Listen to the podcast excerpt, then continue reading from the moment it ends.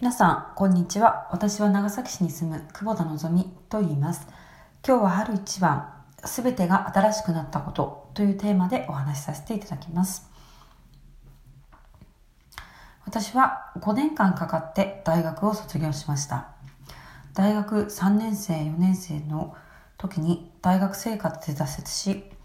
退学寸前まで追い込まれました。その3年目、4年目の春を通過する時は私にとって本当に辛い時期でした。しかし、神様の恵みの中で私は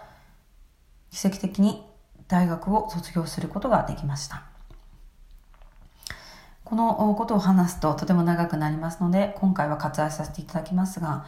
3年目4年目の厳しい春を通り過ぎてそして5年目卒業するにあたって春を迎えることができたのは本当に私にとって感無量であり喜びのひとときでした。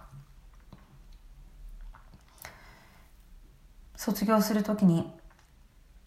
この大学生活5年を無事に終えて卒業する時の春を迎えることができて私自身が本当に全てが新しくなるのを感じることができました。自分の中で一つハードルをこのクリアすることができたという喜びを体験することができまた試練を自分にとっては、まあ、大学生活というのは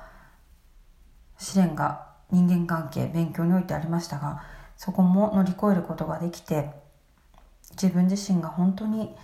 全てが新しくなったというのを体験することができました。本当にこの時を心から感謝しています。それではこれで私の話を終わらせていただきます。またお会いしましょう。それではさようなら。